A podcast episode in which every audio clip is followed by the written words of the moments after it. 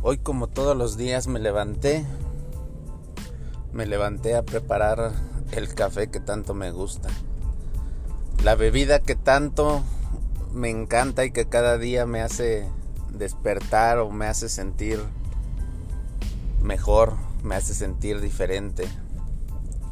Pero hoy no pasó así. Hoy quiero compartirte que como tú y como muchos a veces no despierto con las ganas y con la fuerza suficiente. A veces simplemente no quiero continuar, a veces despierto sin la energía, sin el hambre que siempre predico. A veces simplemente no no tengo fuerzas.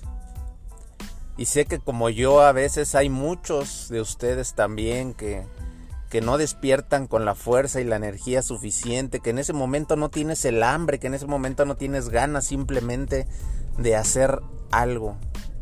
No tienes ganas de hacer nada porque no amaneciste como todos los días. Pero al ir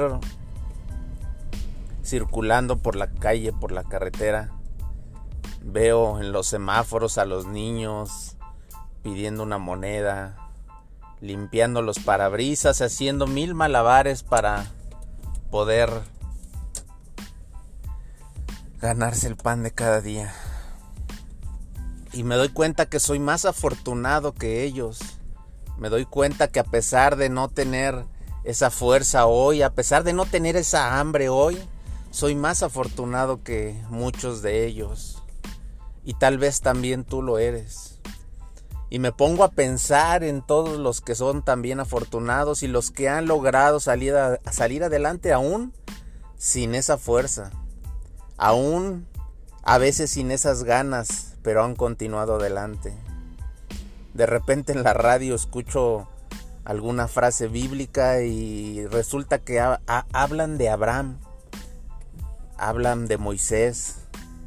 Y recuerdo a Moisés y lo, lo recuerdo con esas palabras en la Biblia diciendo que, cruza el desierto, que ya no puede más, que como, como espada forjada en el fuego es golpeada hasta más no poder, hasta desfallecer para formar al final de cuentas la belleza que se forma después de forjarla.